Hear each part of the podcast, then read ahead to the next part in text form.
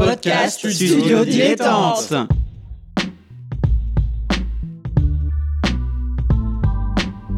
Donc ce que vous proposez comme d'habitude, c'est de la poudre de perlimpin. La République, c'est moi Et je ne me laisserai jamais entraîner par un opportuniste dans cette voie-là.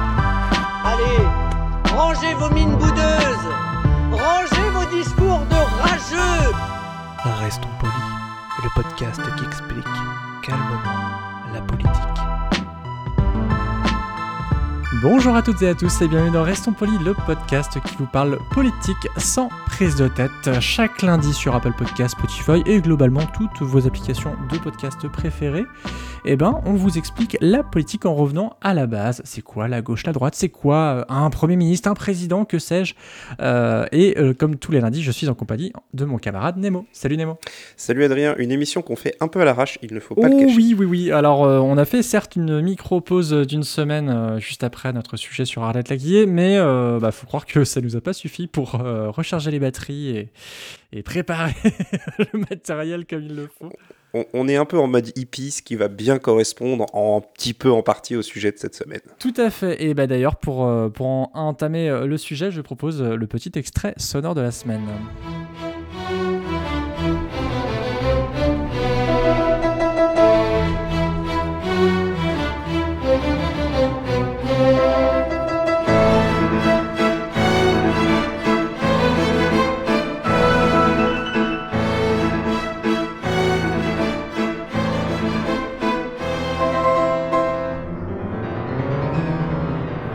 Et c'était l'introduction et marche royale du lion, extrait du Carnaval des animaux de Camille Saint-Saëns, et interprété par euh, le euh, Symphony Orchestra of Stanislaw Moniskio Music School in Waldbricht. Voilà, vous retrouverez toutes les références dans la fiche du podcast.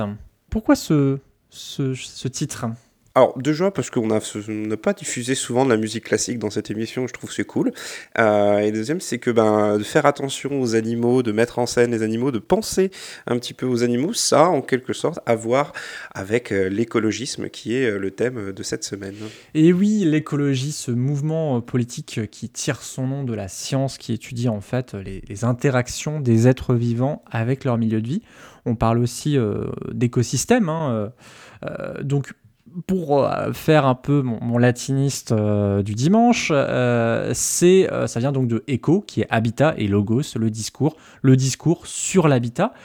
Et donc c'est un terme qui est pas tout neuf, hein, il date de, de 1866. Et en fait, on parle d'écologie, écologisme, écologie politique. C'est quoi la différence, Nemo? Ou alors, il y, a beaucoup de, il y a beaucoup de différences. Ce serait peut-être un petit peu trop précis pour dedans.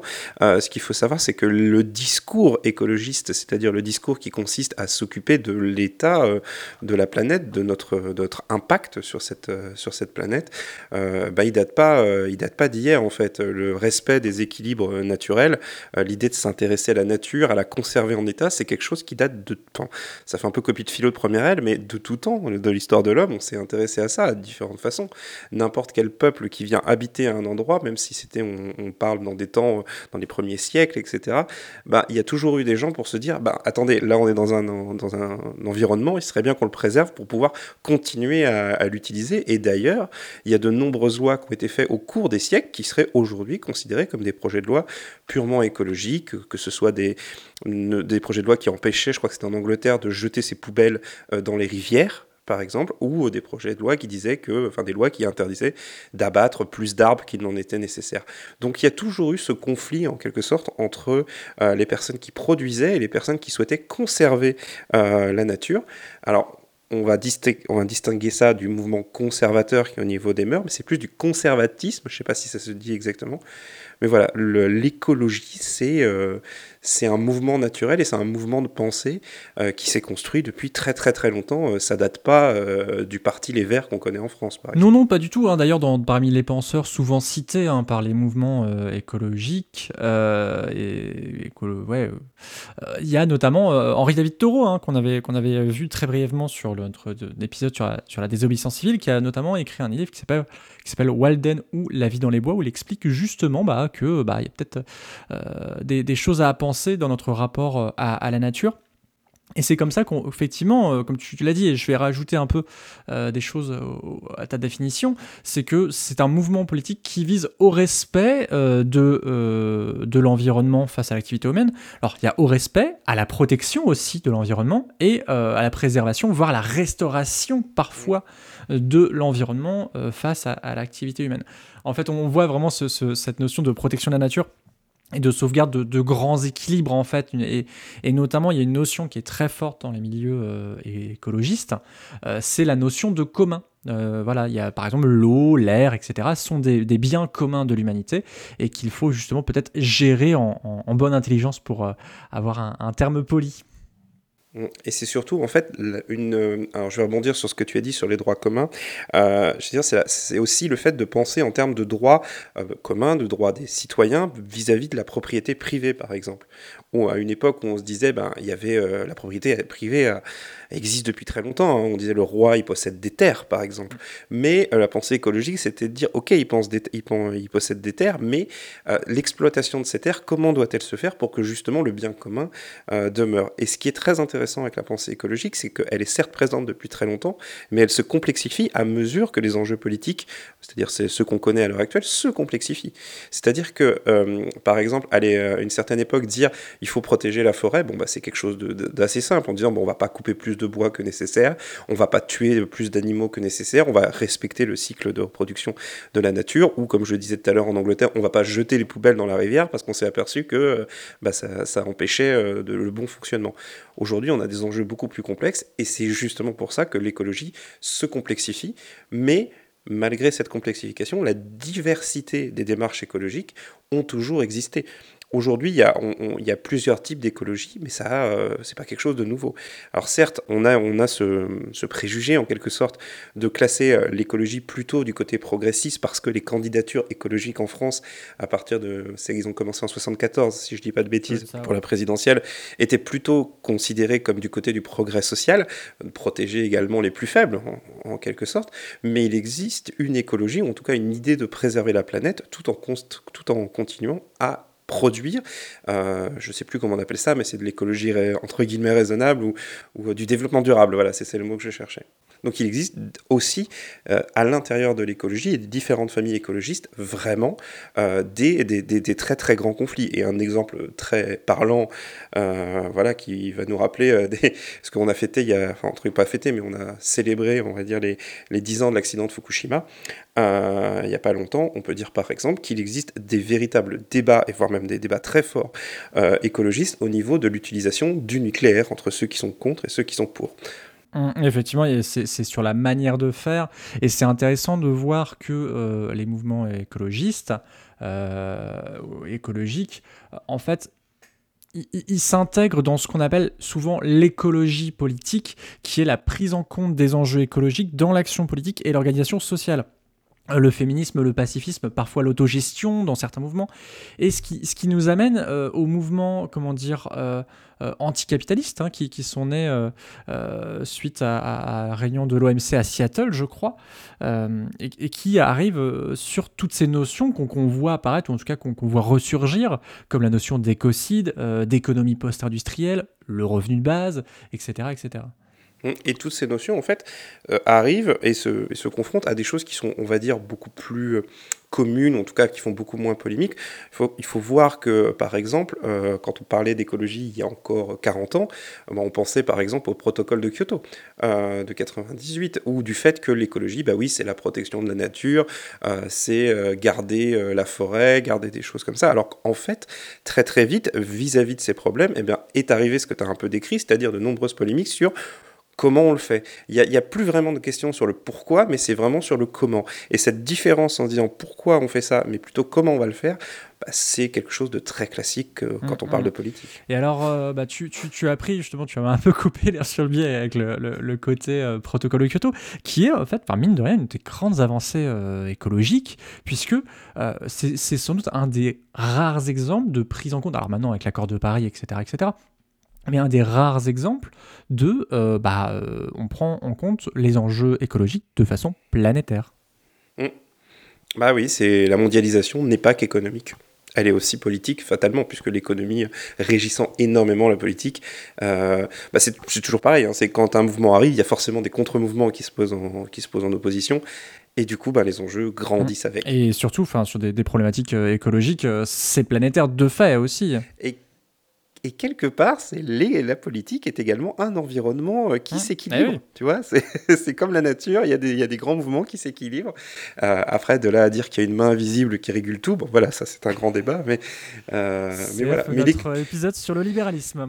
Voilà, mais, le, mais vraiment, l'écologie politique, c'est assez fascinant parce que euh, en France, il y a cette espèce, je vais revenir de quelque chose de très politicien, mais en France, il y a toujours cette idée que les écologistes font très bien dans le local, c'est-à-dire sont très bien pour des enjeux locaux, mais qui sont incapables d'obtenir des grands, des grands postes au niveau national.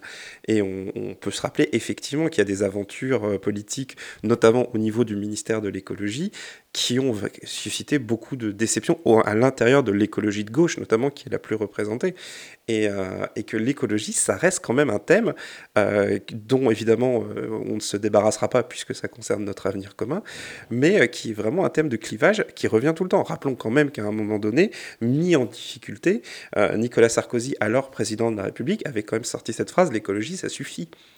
Hum. parce qu'il ne voulait pas faire dans, les, dans des mesures environnementalistes. Hum, hum, c'est assez intéressant de voir que on, sait que là, dans, la, dans les prochaines élections euh, à, venir, quelles qu'elles soient, euh, l'écologie sera dans toutes les bouches, euh, peu importe le camp. Ah mais c'est ah oui, et puis ce n'est pas la première élection où c'est le cas. Hein. Déjà en 2017, il y avait eu une percée euh, de, des thématiques écologistes. Et, euh, et euh, en 2017, on sait que des candidats, donc il y avait, bon, n'y avait pas de candidat du Parti écologiste en 2017. C'était quand même quelque chose d'assez exceptionnel. C'est Yannick Jadot, si je ne dis pas de bêtises, qui remportant la primaire écologiste se, met derrière Benoît Hamon. C'est voilà, peu importe au final le, le, résultat final, mais l'écologisme, c'est en tout cas l'écologisme politique incarné à gauche, c'est rallié au parti à la candidature de Benoît Hamon du Parti Socialiste. En 2022, personne ne sait ce qu'il en sera. Mais les questions écologiques touchaient déjà, par exemple, la, une partie de la gauche, puisque à une époque, on avait en 2017, il en a fait suffisamment de promotion, c'était Jean-Luc Mélenchon qui se mettait avec son quinoa et tout pour dire voilà, moi aussi je fais de l'écologie et je suis et, la France insoumise, on est capable d'en faire, etc. Il y a un vrai enjeu euh, de l'écologie parce que sa plus grosse victoire, je pense que c'est d'avoir imprégné les consciences. Euh, c'est d'avoir, c'est d'avoir imposé ce thème à l'agenda et c'est de dire, bah, au bout d'un moment, ces grandes questions, on ne pourra pas les dissocier de la campagne présidentielle. Ça en est arrivé à tel point que, je ne sais pas si tu as vu, mais Marine Le Pen à l'Assemblée nationale a fait, donc pour le, Rassemblement national, a fait un discours euh, cette semaine, si je ne dis pas de bêtises, sur, euh, sur l'écologie. Or, pour un parti euh, nationaliste, ultranationaliste comme, et d'extrême droite comme l'est le, le Rassemblement national, ce sujet paraissait totalement en dehors de leur spectre d'intérêt ils ont fini par s'y mettre, ils ont inventé quelque chose qui s'appelle le localisme, c'est-à-dire ils combinent euh, une espèce de, côté euh, un peu on est chez nous avec de l'écologie, mais eux-mêmes ne sont pas euh, imperméables à ces, grandes questions qui se posent. Et d'autant plus en France, parce que comme tu l'as rappelé, il y a eu les accords de Paris, c'est-à-dire qu'on a eu un rassemblement de beaucoup de nations en France pour signer un, accord, enfin je ne sais plus exactement ce qu'il y a dedans, mais voilà, un accord, les accords de Paris. Et alors oui, pour, pour euh, situer euh, donc le, discours dans lequel tu parles, donc on, parle, on est la semaine du, 8 mars 2021, donc effectivement Marine Le Pen a fait une sorte de contre-proposition aux lois issues de la Convention citoyenne sur le climat. Oui, voilà, c'est ça. Et oui, on a eu la Convention citoyenne sur le climat eh également. Ça aussi. Hein. On voit que, on voit qu'une des, on va dire, un des pas de côté euh, du gouvernement euh, d'Emmanuel Macron sur, et même de la, de la présidence d'Emmanuel Macron sur euh, les institutions de la Ve République, parce que c'est quand même une présidence qui s'inscrit beaucoup dans ces institutions. Le seul pas de côté qu'il fait, c'est justement sur la question écologique. Et aussi, les plus grandes manifestations qu'il s'est prises, c'est-à-dire les Gilets jaunes, étaient à la base sur des mesures écologiques. Donc, voilà, donc l'écologisme en lui-même, c'est non seulement un courant de pensée et de réflexion qui est extrêmement vaste et qui est passionnant parce que vraiment ça, ça, interroge notre rapport à la planète, ça rapproche notre, notre place un petit peu dans un espèce de grand équilibre. Hum, il y a même parfois des côtés limites religieux à tout ça. Et quand on la ramène tout ça dans la sphère politique, bah, ça bouleverse tout sans faire de grands éclats, etc. Mais ça finit par produire des petits étincelles ici ou là. On pourrait aussi parler de Greta Thunberg qui est arrivée dans le débat en, en Mhm. 2018, si je ne dis pas de bêtises, euh, avec, euh, je ne sais plus quel était son mouvement, mais qui a quand même euh, est devenu une personnalité politique mondiale très très rapidement sur des questions écologiques. Mm, mm. Alors après, euh, il y, a- eu plusieurs comme ça, euh, enfants, entre guillemets, militants euh, qui, ont, qui ont milité. Hein, c'est pas, pas la première, j'ai plus les noms en tête. Euh, mais mais c'est vrai que oui, tu, tu, c'est quand même quelqu'un qu'on a vu arriver et faire des discours à l'ONU. Et c'est assez intéressant de voir que un- un- récemment, euh, je crois que début mars, euh, justement, euh, début mars donc 2021, pour ceux qui nous écoutent bien plus tard, euh, le- l'ONU, justement, dans un de ses rapports, a utilisé le terme de racisme écologique pour, pour décrire justement le fait que bah, certains n'aient pas de pratique écologique, parce que bah, de toute façon, globalement, l'impact direct actuellement, il est dans des pays plutôt défavorisés et plutôt noirs. Donc c'est assez intéressant là-dessus de voir que euh, bah, un peu tout se recoupe, hein, l'antiracisme, l'écologie, etc., etc. Et puis surtout, comme l'écologie, euh, je me répétais un peu, mais ça concerne toute la planète, ça concerne, c'est vraiment un ensemble, etc. C'est vraiment une question fascinante. Euh, il y a aussi cette, ce ce conflit générationnel.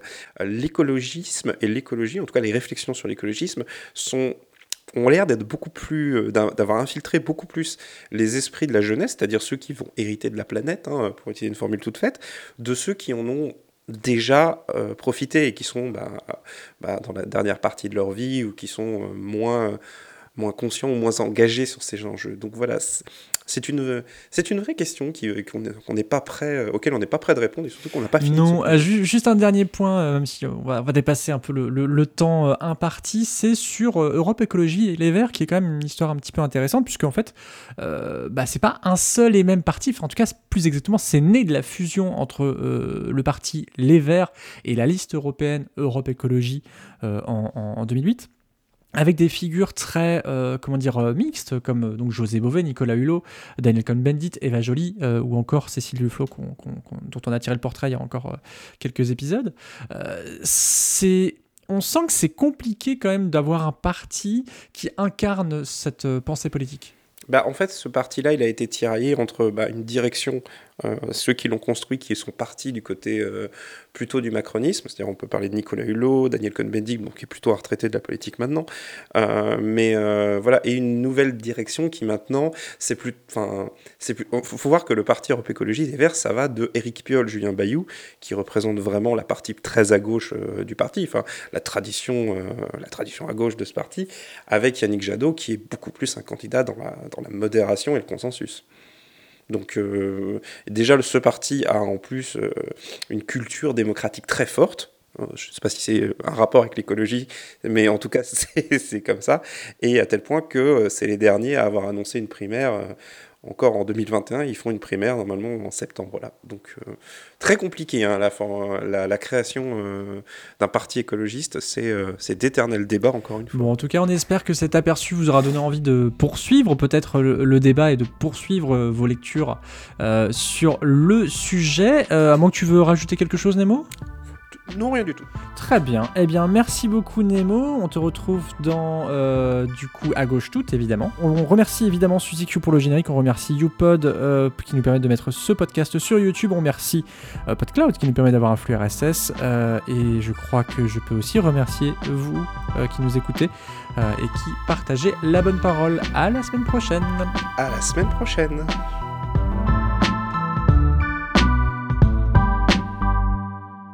Soutenir ce podcast et l'association qui le porte, rendez-vous sur tipeee.com slash studio-dilettante.